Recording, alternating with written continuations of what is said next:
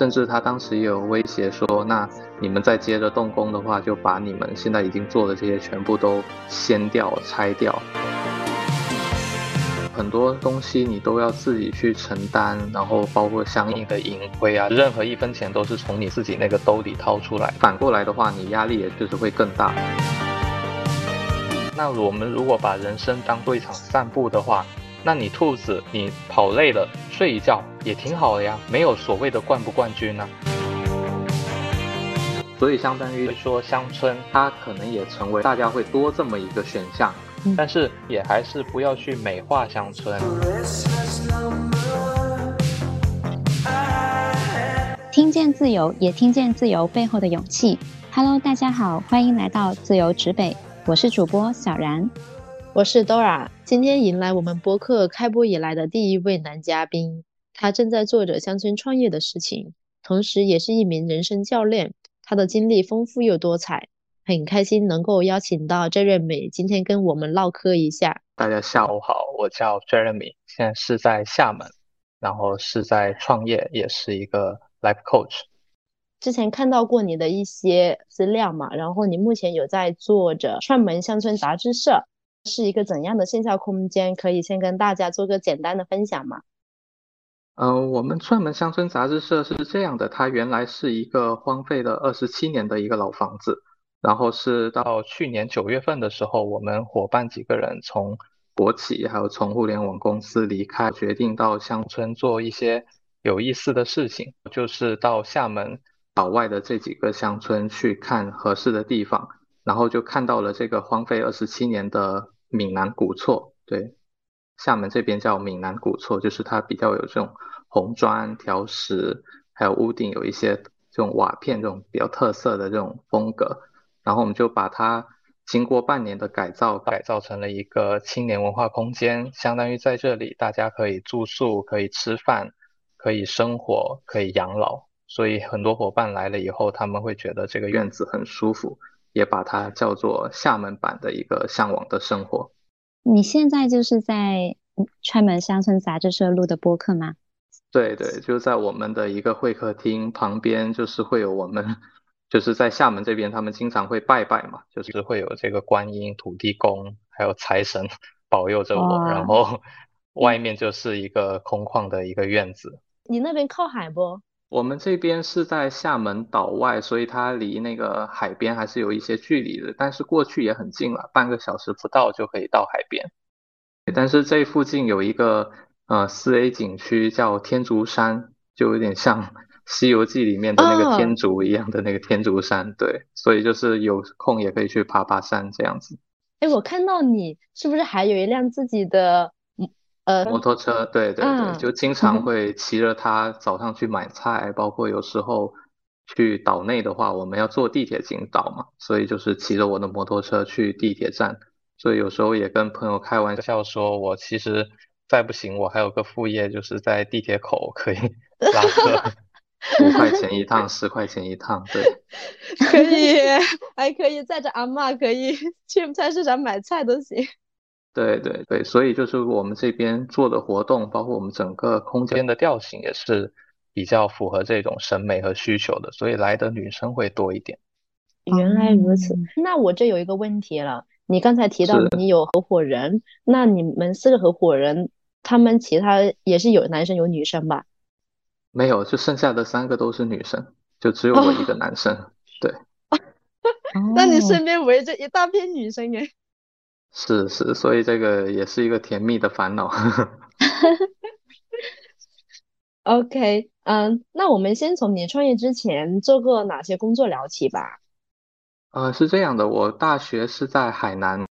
海南大学读的，对，然后当时毕业了以后也在海口，就是做房地产文旅这块的工作，就是把很多这个。海南好玩的特色的这些资源组合起来，去吸引全国各地的人去海南度假和旅居。后面就是因为家人生病的事情，然后回到了深圳，也是在深圳的事业单位工作过了一段时间。后面就是离开深圳，来到厦门的国企，当时是在做乡村文旅和乡村活动传播这一块。后面就是在做现在的这个创业的事情了。你当时那一份国企，你为什么选择离开呢？呃，它其实是有主观和客观的原因了。客观的原因就是当时整个集团业务也在调整，所以我们那一部分业务是属于一个比较怎么讲，就是属于亏损业务，就是说实话不赚钱的。但它是从整个集团板块也好，或者说长期价值也好，它又是很必要的。但是当时领导就觉得这部分想要说做调整，所以我们就觉得可能没办法按自己的想法去做，所以就离开。然后主观的话也是因为说，其实还是。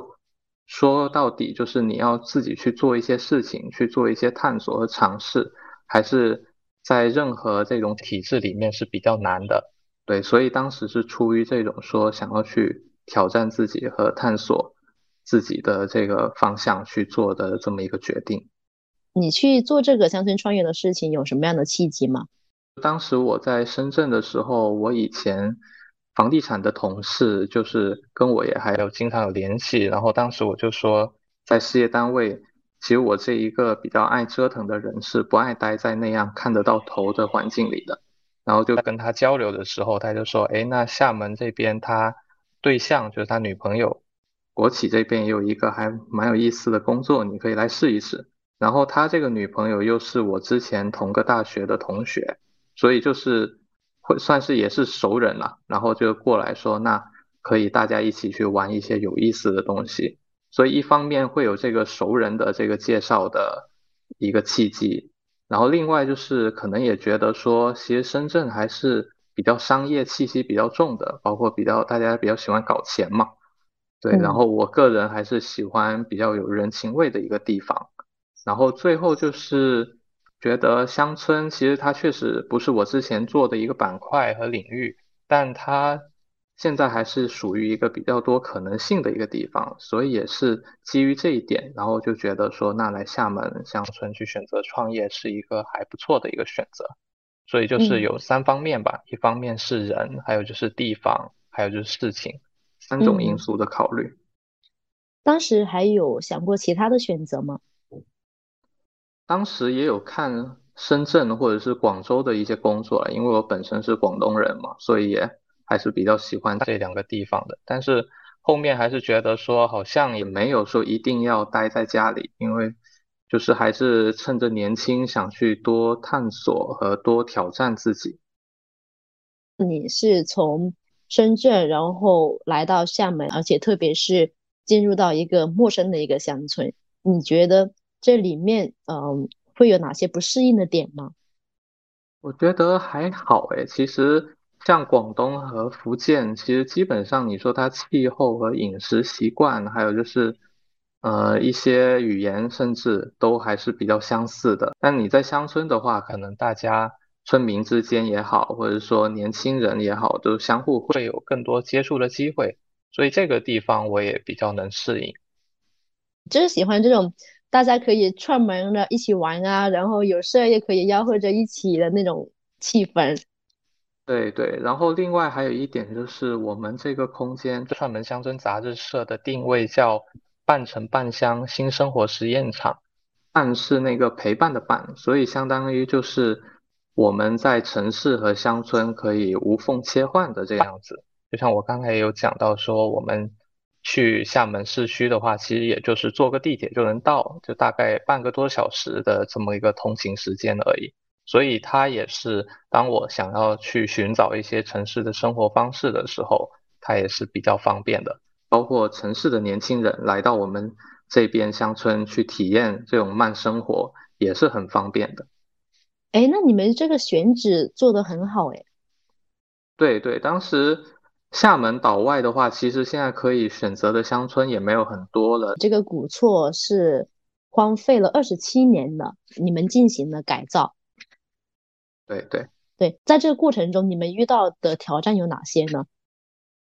呃，具体的困难就是我现在能想到的是，在今年元旦的时候，那会儿刚好就是疫情嘛，所以我那会儿也阳了。阳的时候，我们整个。古厝这边其实都在装修，然后当时就突然说城管来了，来了以后不让我们这个接着做，他的理由其实也现在看起来就是很很假，或者说其实是不合理的。他就说我们缺这个手续，缺那个手续，但其实这些东西都之前已经汇报过、沟通过的。对，然后当时其实我自己之所以会觉得它是一个蛮大的困难，就是以前因为也没有做过这种空间嘛，也不怎不怎么跟这一些城管啊这些政府的工作人员打交道。所以就会觉得他好像真的是要卡你，甚至他当时也有威胁说，那你们再接着动工的话，就把你们现在已经做的这些全部都掀掉、拆掉。所以在那一刻，当时刚好就是阳嘛，所以就是整个人身体状态各方面也没有很好，就甚至会觉得整个是不是前功尽弃。对，所以当时这个是我现在回头看以来比较大的一个困难。后面就是。当时还是多方的去沟通吧，就一方面像找村里的村长，还有就是让通过村长去找街道的领导，然后再通过朋友去找 政府的其他的领导，这样多方的这样去沟通。然后另外，其实最重要的一点也还是说，我们在这个沟通过程中，让他去看到我们的价值。比如说，我们如果只是做一个小店，就比如说什么餐饮店啊，或者是说跟乡村其实没太大关系的这样的一个店的话，其实你去跟政府沟通，可能更多的是一种人情。但是我们其实做的是这种乡村振兴的一个实践，或者是说是一个尝试，然后又是几个年轻人自愿就是花钱去乡村做的这个事情，所以它就是从。那个社会价值还有各方面的这个价值上来讲的话，它都是会更大的。所以我们就是让他们去关注到这个事情，对，然后他们后面也是还是能去理解到我们做的这创业的不容易，还有包括我们做的这一部分的努力，所以这个事情也是后来比较好的解决，对。然后对于我自己的话，其实可能后面回头想的话，也是你要去看到自己内心的这些恐惧吧。因为恐惧，其实它有时候，当我们没有很好的去处理它的时候，很容易就被这些东西淹没，然后就会觉得很多东西都进行不下去了，甚至就是会自我怀疑。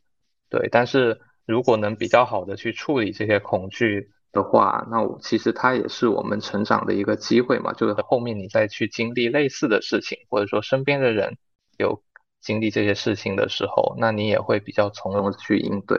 我这样听下来有一个很大的感触啊，就是我们成为一个呃自由职业者的时候，其实很多时候就遇到什么事情你都得要自己去扛着了。就不管说你以前没有做过那种打交道的事情，跟警察呀、跟城管这一类的角色，相对于复杂的这种人际关系，你可能以前想都没有想过，哎，怎么样子去处理这种事情。但现在你。则项目遇到这些问题的时候，你就得要硬着头皮去想着解决办法。对对，是这样子的，就是确实像你说的，很多东西你都要自己去承担，然后包括相应的盈亏啊，任何一分钱都是从你自自己那个兜里掏出来的，这个是很重要的一点。所以其实反过来的话，你压力也确实会更大了，因为它不像说你给别人打工，那那晚几天就晚几天嘛，或者说甚至就拆掉的话。也是拆公司的钱，是大老板的钱，对对。但是其实它里面还有另外一点，就是我们都要去看到做任何事情，或者是说，尤其是创业或者自由职业，它都是涵盖更多方面的。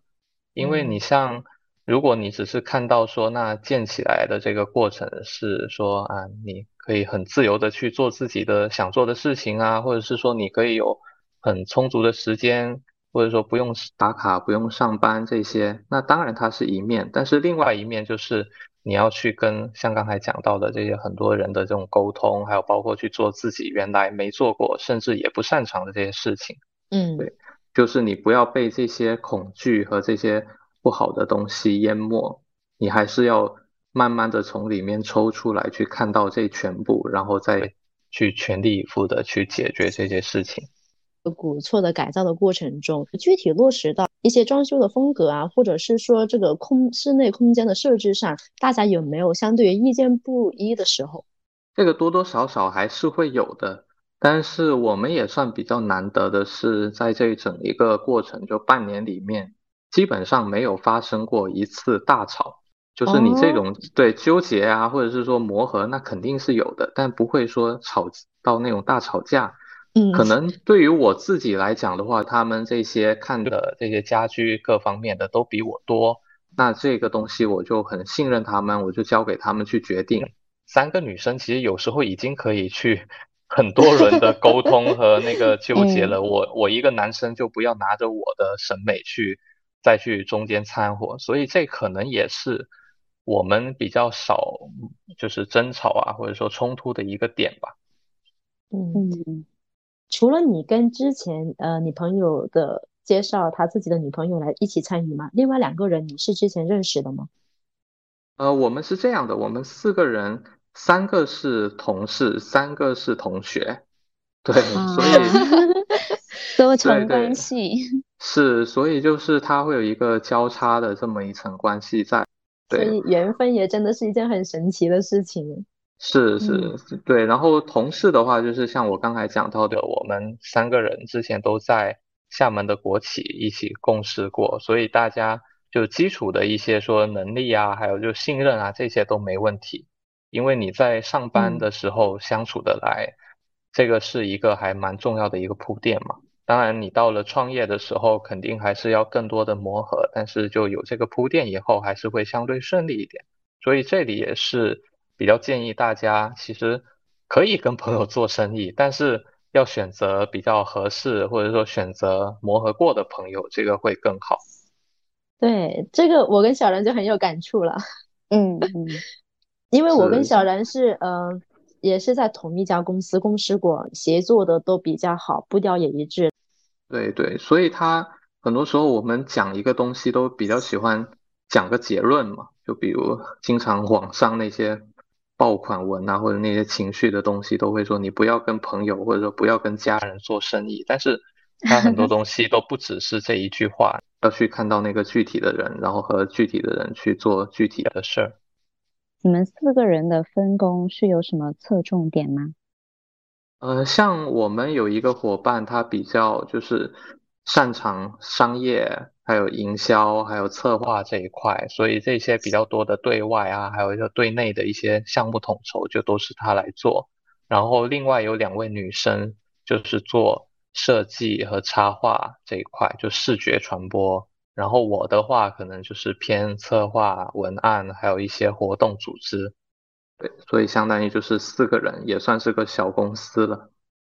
也是大家如果以后想要去做一些事情的时候，其实你不用自己什么都会，当然你自己什么都会也是一种路子，但是你可以去找到擅长这个事情的其他的伙伴，他也是能减。就是降低或者说减少你前期的一些风险，因为你如果一开始你全部东西都丢给所谓的外包的话，那你成本是很高的嘛，而且人家也不会就是按照你他自己的事情的那样的标准去做。这让我想起我们前几期有一个嘉宾，他就有提到说，团队呢才是适合木桶理论的，就把所有人的长板都聚集在一起，才能够发挥最大的功效。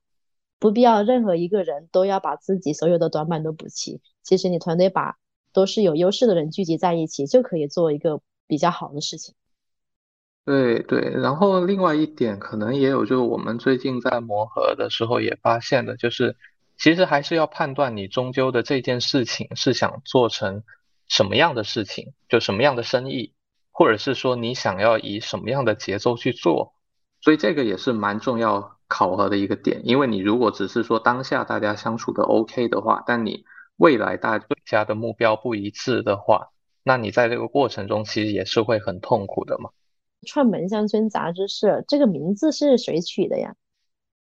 这个算是我们当时一起讨论出来的，因为首先串门这个词，它就是其实是一个蛮丰富含义的词，口语里面都会讲说我去你家串门好不好？这种包括其实，在以前在村里也都会经常讲说，哎，你饭后去哪一家串门啊？这种就它是一个很生活化的东西。但是像现在的话，大家无论是在乡村也好，城市也好，其实这种比较生活化、比较日常的这种行为已经渐渐少了，甚至就消失了，因为大家都沉浸在自己的赛博世界里。或者是说乡村的话，可能大家也都关上门来，各自做各自的。对，所以这个是我们想说说通过这个串门的这个行为去呼吁大家，还是找回这种人和人的这种温暖，包括去重建彼此的附近。然后另外的话，就是它也是一个不同地域或者说不同事事物的一个串门。就比如说，我们可以把厦门的好的东西带到其他省份，也可以把外面好的东西带回福建，带回厦门。所以它是有这么一个联系，然后乡村的话，就是像我们讲的，说我们主要是在做乡村振兴的这个探索嘛。然后杂志社的话，它又是说，因为我们原先的国企是做一本叫《海峡旅游杂志》的，然后我们就希望说，还是保留我们这种媒体人的基因，保留这种做内容的这种 DNA，所以就是在乡村去做我们自己的一些内容杂志。只是其中的一个载体，我们现在也有很多不同的载体在做。然后社的话，它是宿舍的社，所以就是它会更贴近于说像我们大学宿舍的那种比较亲密，或者说家人一样的那种亲近的感觉，而不是像说那个公就是原来的那个社，对社会的社，因为那样就显得比较没有人情味儿嘛。所以大概是这么个意思。原来名字都花了那么多心思。这个杂志社，它刚才你有提到有好几个功能的空间嘛？他们具体是怎么样子去盈利的呢？呃，我们现在这个空间的话，大概是有几块的一个收入，比如像业态消费，就是他可以来我们这里住，也可以来我们这吃饭，还可以来我们这喝茶。还有包括就是他也可以把这个院子作为他们一个团建的一个场地，另外就是可以来我们这参加一些社群活动，就我们经常会在周末去策划一些活动，去吸引像岛内还有福建其他地方，甚至有时候一些外地的朋友过来这边参与，所以总体是这两块的一个收入。然后其实盈利的话，我们。一开始也是，当然希望说它就短期内能达到一个盈亏平衡，甚至就是说有利润的这样的一个状态。但是还是会就是运营到现在半年，也是会发现这个其实是一个比较慢、比较长久的一个事情。所以这个也是下一步慢慢的一个目标。嗯，那现在这个慢是大家都能接受的吗？诶，是只能接受。当时有预想过吗？对对对，会。呃，其实这个就是还是你理想和现实会有一个偏差。对，因为你像我们当时也当然会希望通过我们的努力，或者说通过乡村这个一个比较特别的一个场景，可以吸引大家，就甚至是工作日晚上都能来的这么一个一个设想。但是运营的时候还是会发现，可能大家现在压力比较大，或者是说还是有这个路程的问题。比较倾向于说是，就是周末才会过来，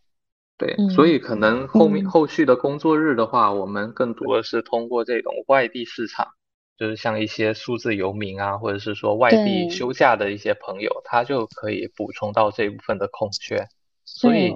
很难是按你一开始的设想去全部去实现的，甚至你那些设想其实有些也是不切实际的，所以。我一直觉得是完成比完美更重要，就是你只有去做了，你才能发现这个东西是这样的，然后大家的想法是这样的，那你再根据这些东西再一点点去调整和完善。对，你会感觉到深圳的打工人跟这边厦门的打工人有什么不一样的地方吗？嗯，给我感觉深圳的大家好像都还是比较关注于像搞钱。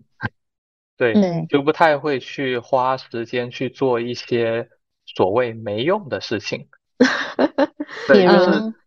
在厦门这边的话，其实当然它这一块也是属于一个比较发展阶段的一个市场，但是你很容易就是会遇到就是所谓志同道合的朋友在做这样的事情，然后这个群体其实它也没有很大，它很小，类似一种社群感、社区感。但它这个又跟大理那种又不一样，大理因为大家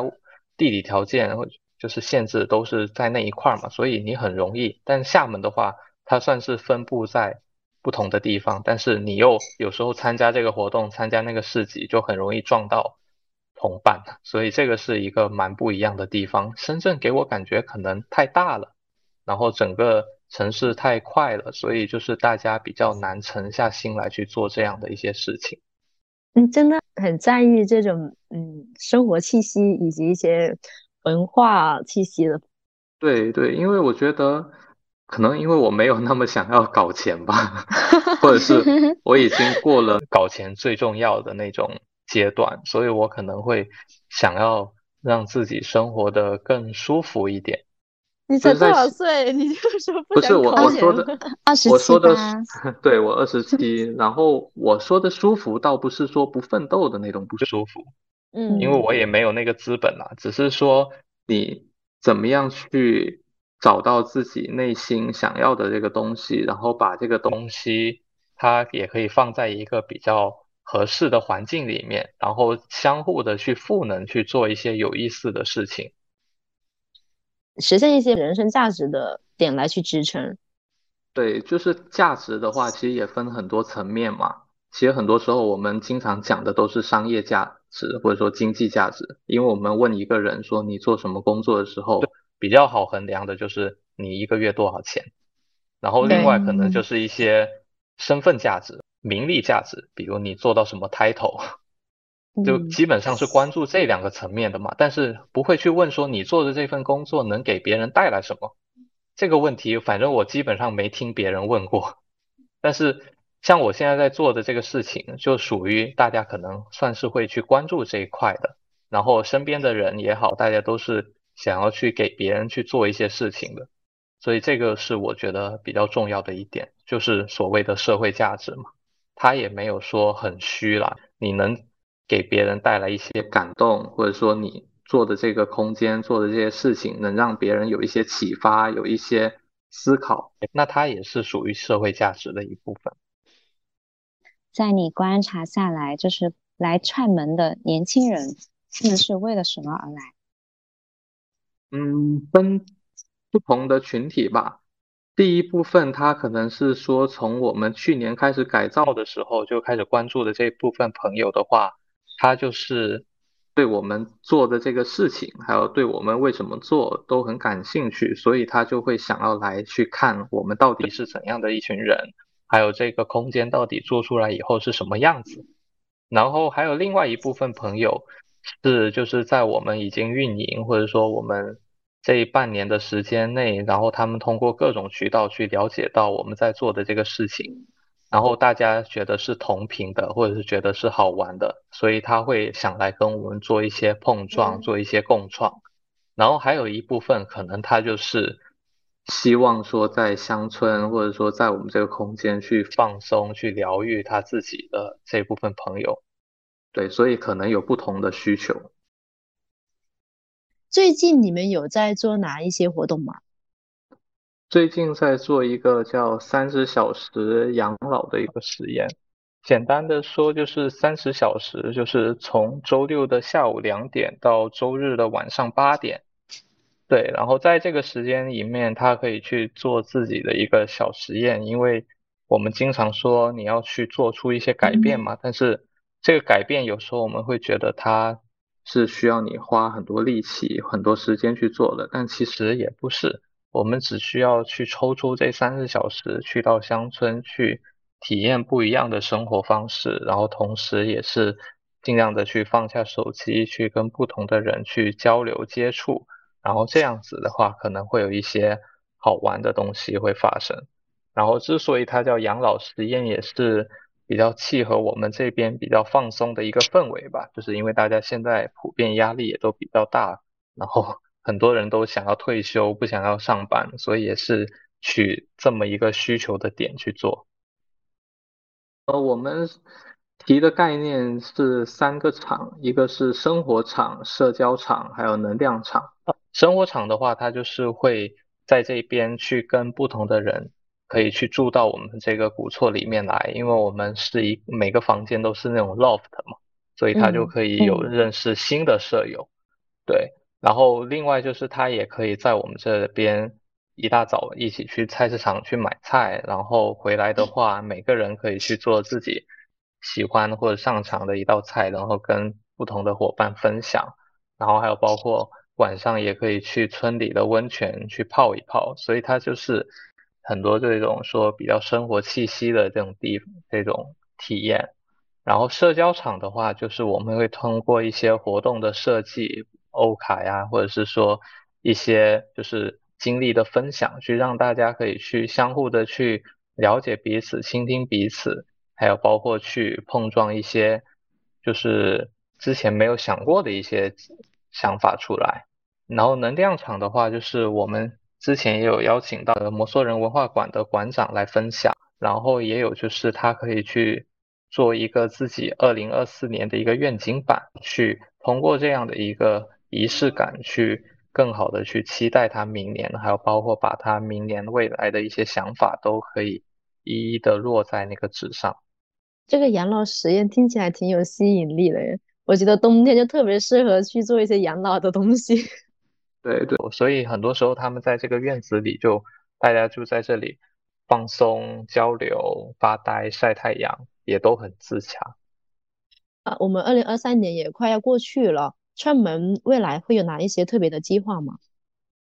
我们是希望是这种乡村更多的一个参与者的角色，所以我们就是已经有去到不同的乡村，去把当地一些好玩或者好吃的一些农产品也好啊，手工艺也好，通过我们设计师或者是通过我们这种比较艺术的方式去重新表达，然后把它形成一个。产品形成一个品牌，这样子去推向市场，因为我们是在乡村的过程中会发现，其实很多地方它都是缺好的设计的，因为大家有的可能是没有这个意识，有的可能是出不起高昂的那个设计费，但是那些设计公司呢，也可能不会去为他们这个需求去买单，因为大家也说实话要养活自己嘛，所以我们就相当于找到了这个需求点的以后，我们自己可以去。跟这些农户或者是跟这些手工艺人去做一些联动，对，这个是我们接下来就是在做的一个东西，就是它也是一个所谓难而正确的事情，就是它不是说你现在就要马上去做，但是你早晚都要去做的一个事情，所以我们就还是觉得说我们迟早是要去做这么样的一个探索和尝试，因为我们原本做更多的话。是我们去服务一些政府，对，或者是去服务一些企业，但是我们还是要去跳出这个舒适区去做更多的这种探索和尝试。你们会去其他地方考察吗？会有啊，我们经常去江浙那边，因为我们其实除了做这个空间以外，目前一个比较大的收入来源就是政府的项目合作，然后这一部分都基本上是在江浙那边。就去帮他们做一些设计啊、创意啊、策划啊、运营这些工作。哦，所以就是这个才是正经，相对于大头的盈利，然后来再支撑你们这个为爱发电的杂志社。对对，因为像前面也讲到嘛，就是大家现在也短期内不会指望这个空间能有一个就是盈亏平衡，或者是说盈利的这么个情况。那更多是把它当做我们一个品牌体验空间。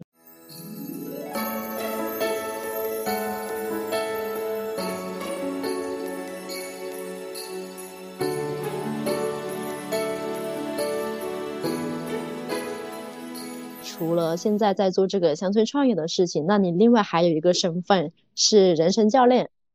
呃，在什么时候是成为这个人生教练呢？嗯，他是在我去年还在国企上班的时候，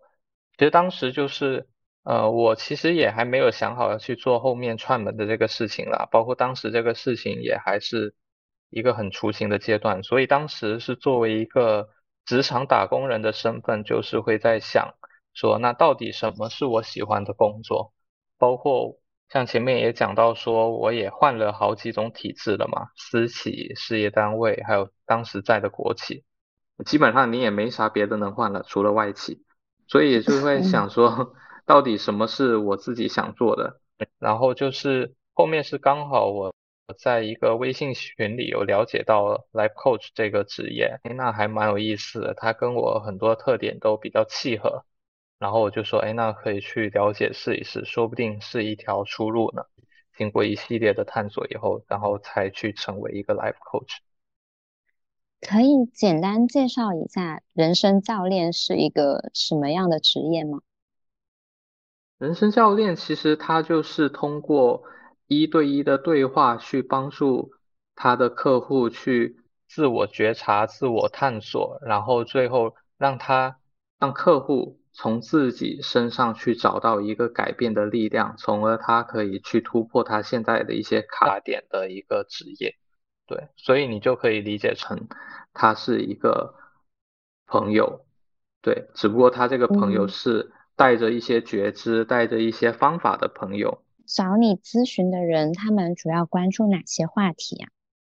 呃，其实也就是我们经常生活里会遇到的这些话题了，就无非是说想不想要换工作啊，或者是说现在最近能量比较 down 怎么办？还有包括也有一些聊感情方面的失恋的怎么办？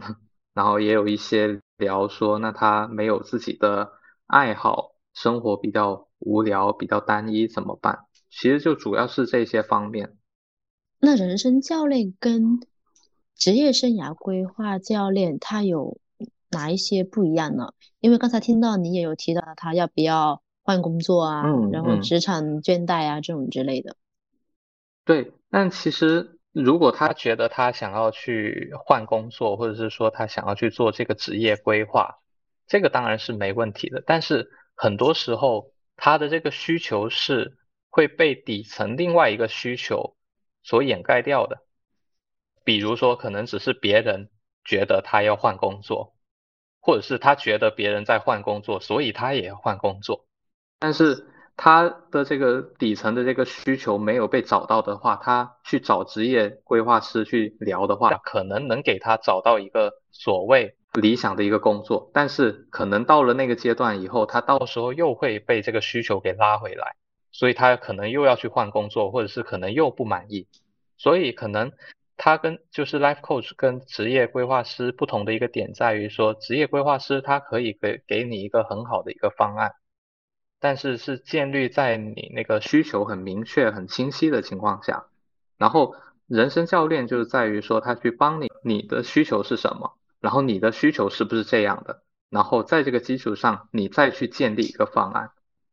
对，所以其实可能比一个比较好的顺序是，他可以先去找他的 life coach 去聊这个东西，聊他到底是为什么想要换工作，或者说他换工作背后的这个动机是什么。然后这些东西聊完了以后，那这时候其实职业规划师可以再介入，说那我怎么样给你。制定一个方案，能否就直接举例一下你近期相对于比较有代表性的一次一次咨询是怎么样的？是拿我最近呃 coach 的一个客户来讲的话，他一开始说他想聊的是那个职业规划，然后同时他又会发现说他自己的那个情绪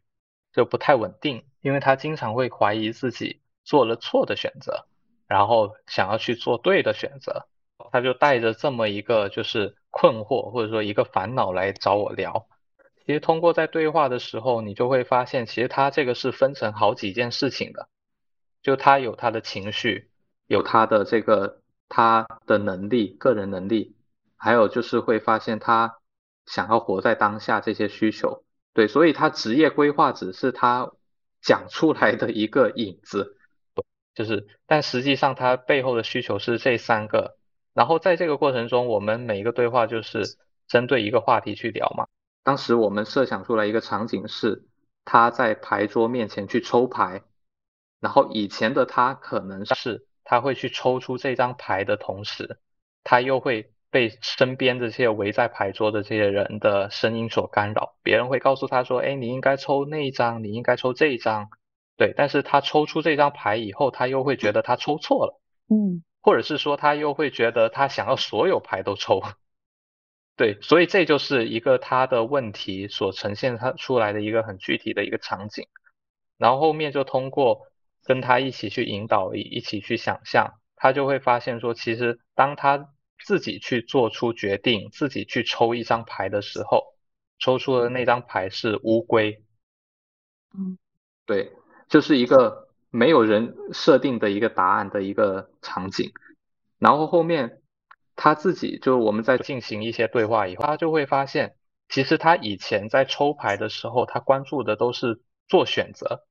因为做选择你就是会去看说我这张牌抽的对不对，或者是说我想要抽的更多嘛。但是当他把注意力放到说是创作的时候，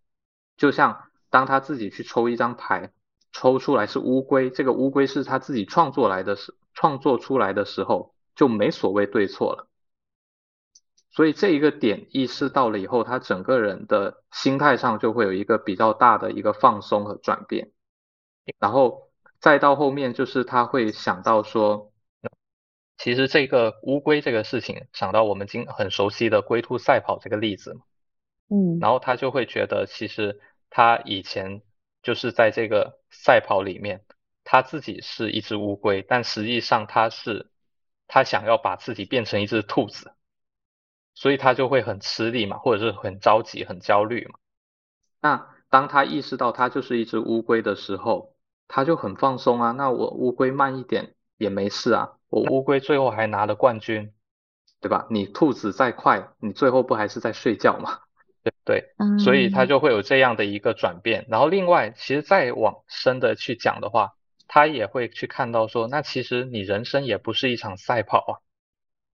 就算我是兔子也没关系啊。那我们如果把人生当做一场漫步，当做一场散步的话，那你兔子，你跑累了睡一觉也挺好的呀，没有所谓的冠不冠军呢。所以就是在这个过程中，他就会去发现说，原来那个职业规划的话题，它没有那么重要。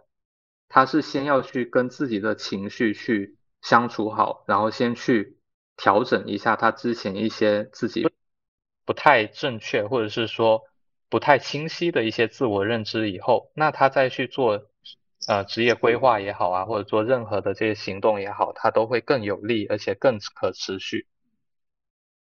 我们人生其实不是一场赛跑。我也不一定非得要去攀个输赢，我就算做兔子啊，做乌龟也没有什么所谓。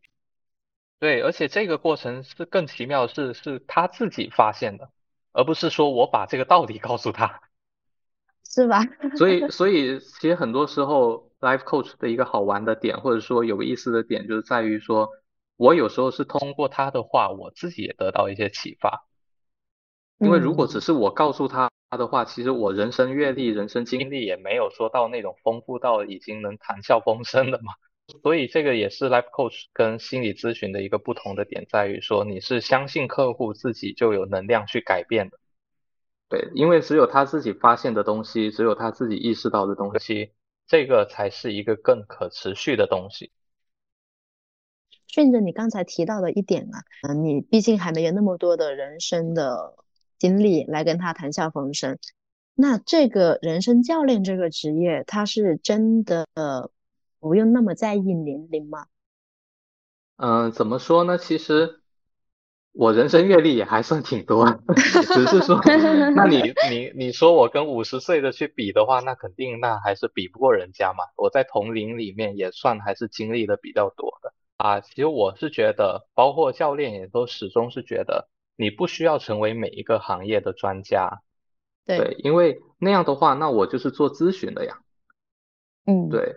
然后他的点是在于，还是回到我刚才讲那句话，相信客户他自己就有改变的力量，所以你只需要去做教练技术的专家就 OK 了。就是我很熟悉这套流程，然后我也有信心通过这套流程去帮助他去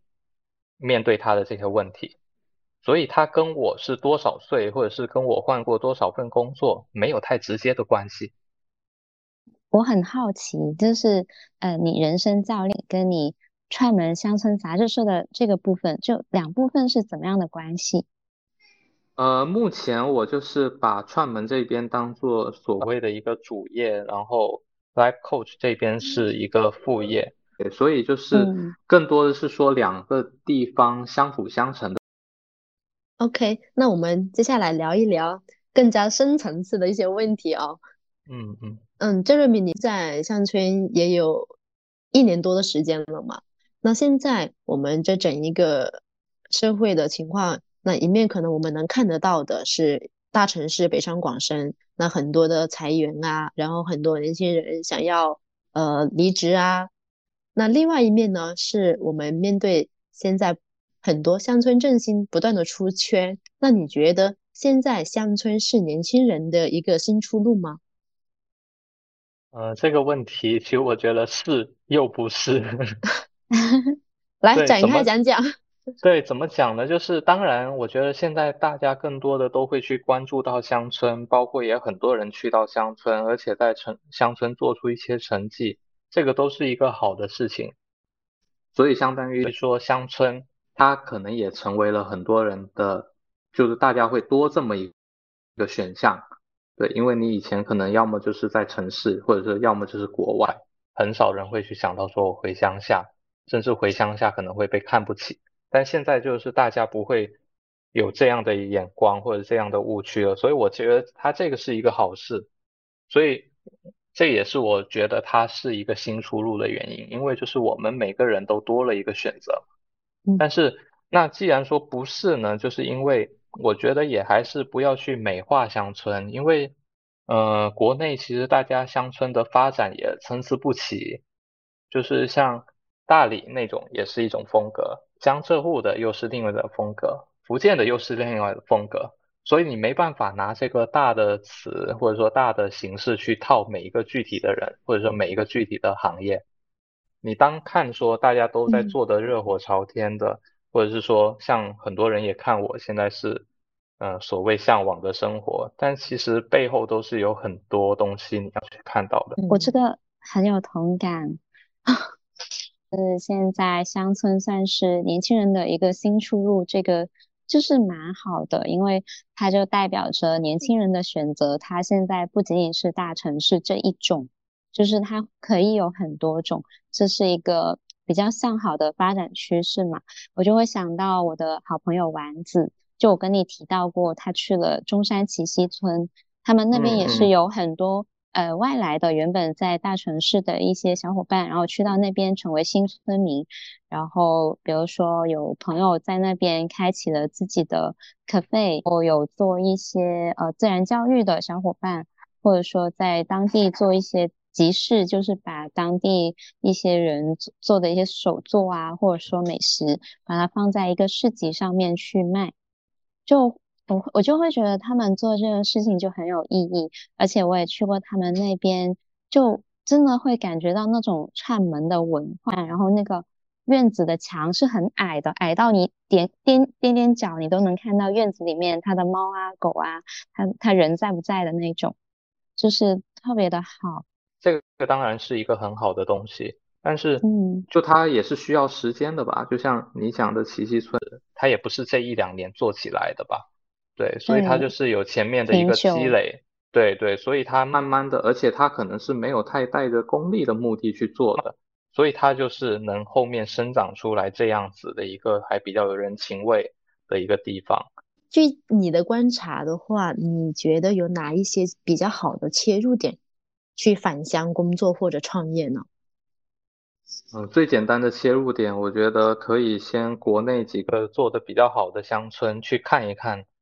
他们是怎么做的。就像刚才讲的 DNA 啊，或者是像成都的铁牛啊，还有包括像厦门的串门啊，就是可以先去生活一下，或者是你最简单的就是过个周末嘛，去感受一下。他们是怎么做的，或者是他们有踩过哪些坑？就是拿你的钱去换别人花掉的钱嘛，这个是一个最小成本的一个。然后如果你看多了，而且有一些自己的判断以后，然后决定去做事情了，也可以参考像刚才讲到的，说大家可以找几个伙伴，成立一个小工作室，甚至不用就成立成一个小团队，然后去做一些乡村的服务。然后去做一些探索和尝试，这也是可以的。但乡村的服务其实现在也会分情况啊，比如说你是给政府接单，那这个其实还是需要一些背书和能力的，还有资源。这个是一方面。然后另外就是，那你去帮乡村去做一些呃产品和一些品牌，比如你帮助当地的农产品更好的卖出去，这也是一条。然后另外就是，那你直接去扎到某个乡村里去做运营，对，但这个也是还蛮考验人的，而且是蛮持久、蛮长久的一个东西，所以还是有蛮多路子。但是我建议是可以先去看一看，先去住一住，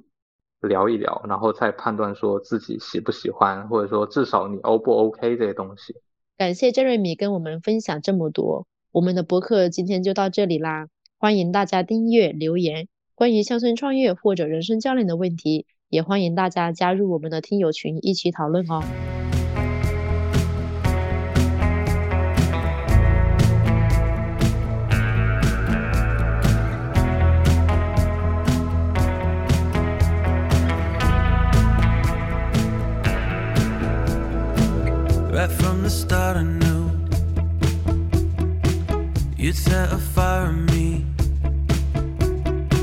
And I'd rather be sad with you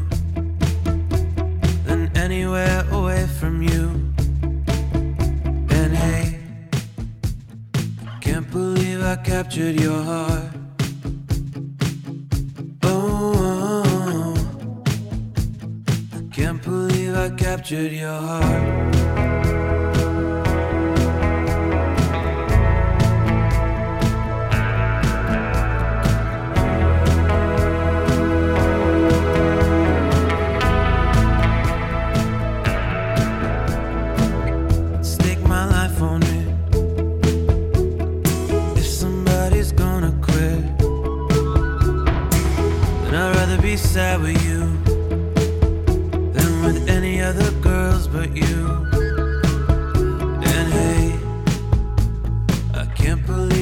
Captured your heart.